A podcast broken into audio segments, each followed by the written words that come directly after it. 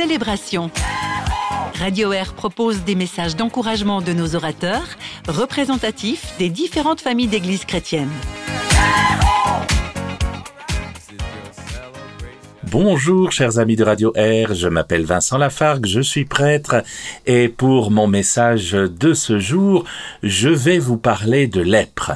Ce n'est pas un thème très réjouissant, on en parle dans la Bible au livre du Lévitique notamment, on en parle aussi dans l'Évangile lorsque Jésus guérit des lépreux et aujourd'hui, eh bien, nous sommes le dimanche des malades et donc je choisis de parler d'une maladie. Alors, pour ce qui de la Suisse, évidemment, la lèpre a disparu de notre pays il y a déjà bien longtemps, au XVIIIe siècle, avec une brève réapparition en Valais il y a une centaine d'années, mais c'est aujourd'hui de l'histoire ancienne, Dieu merci.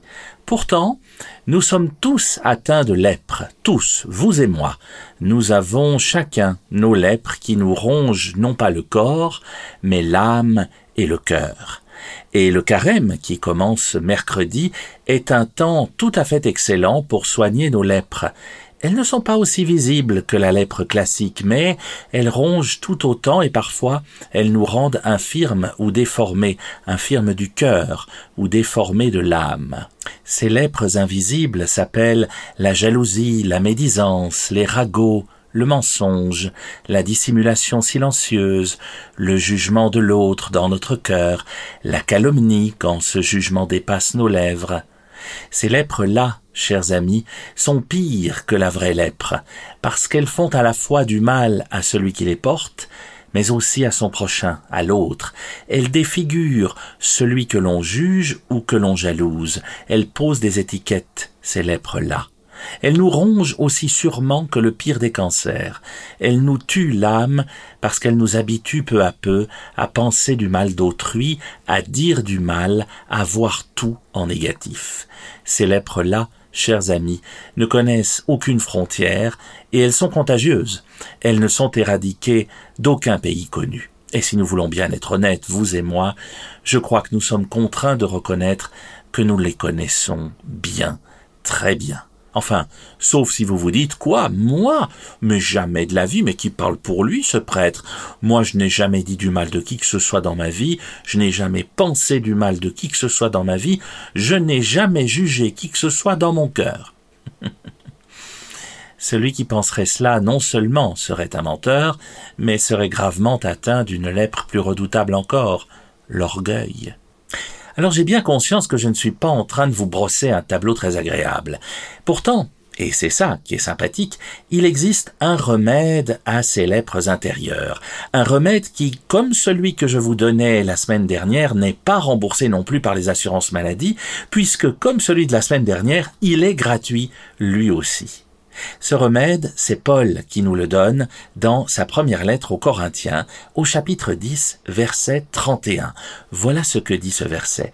Je tâche de m'adapter à tout le monde sans chercher mon intérêt personnel, mais celui de la multitude des hommes pour qu'ils soient sauvés. Alors on va reprendre point par point parce que c'est du Paul, hein, donc c'est dense et compliqué et en même temps c'est magnifique. Je tâche de m'adapter à tout le monde, dit Paul. Voilà déjà un très très bel exercice de carême qu'on peut d'ailleurs faire tout le reste de l'année aussi, avant de juger quelqu'un qui ne pense pas ou qui n'est pas comme nous ou qui n'agit pas comme nous, essayons de nous adapter à cette personne. Essayons de voir les choses de là où elle les voit. Essayons, comme le dit un célèbre proverbe, de marcher au moins une journée dans ses chaussures.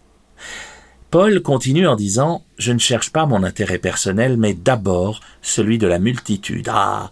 Ça aussi, c'est un bel exercice de carême qu'on peut d'ailleurs faire lui aussi toute l'année un bel exercice à chaque votation aussi d'ailleurs dans notre pays qui vote si souvent. Ne pas chercher mon intérêt personnel, mais celui de la communauté. Un mot sur lequel est formé le mot commune d'ailleurs. Est-ce que je cherche mon intérêt ou est-ce que j'essaie de chercher l'intérêt de mes voisins, des gens qui habitent le même quartier, le même village que moi, l'intérêt de ma commune? Voilà un agir citoyen.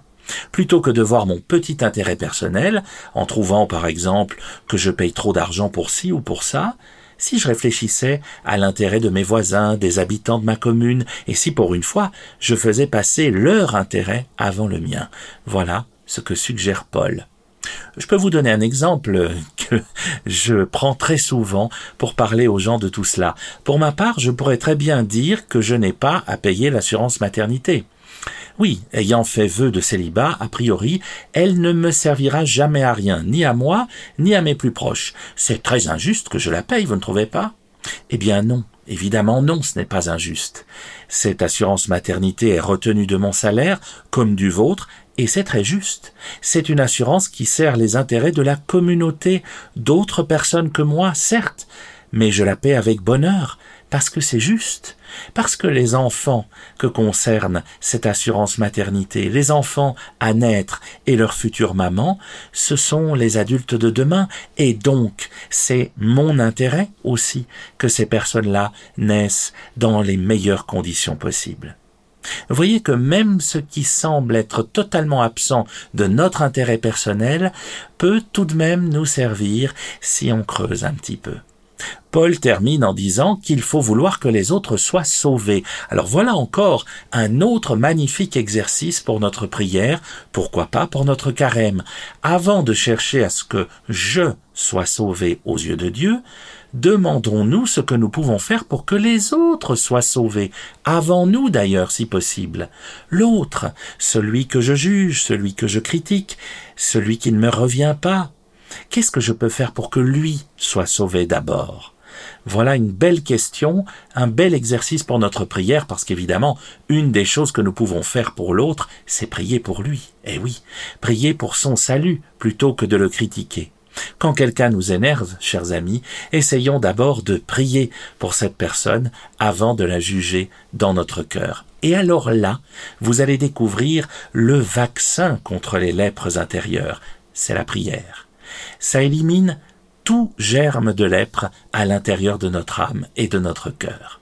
Avec tout cela, chers amis, je crois que nous avons du grain à moudre pour le carême qui approche et qui sait, peut-être parviendrons-nous un jour à éradiquer nos lèpres intérieures, nos lèpres spirituelles. Ce serait alors le royaume de Dieu, à n'en pas douter, et ça tombe bien, puisque nous le construisons ensemble. Je prie Dieu pour vous, chers amis. Éternel, notre Dieu, je te demande de bénir chaque personne qui écoute ce message. Je te demande d'aller placer un baume, un baume précieux sur les lèpres intérieures de cette personne qui en a tout comme j'en possède moi aussi. Je te demande de venir placer ta bénédiction sur cette personne et de l'aider, de l'aider à éradiquer toutes les lèpres intérieures et spirituelles. Amen. Soyez bénis, chers amis.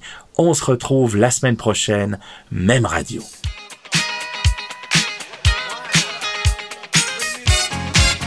Réagissez à ce message d'encouragement par WhatsApp au 079 332 9000, sur Facebook ou sur notre site radio-r.ch.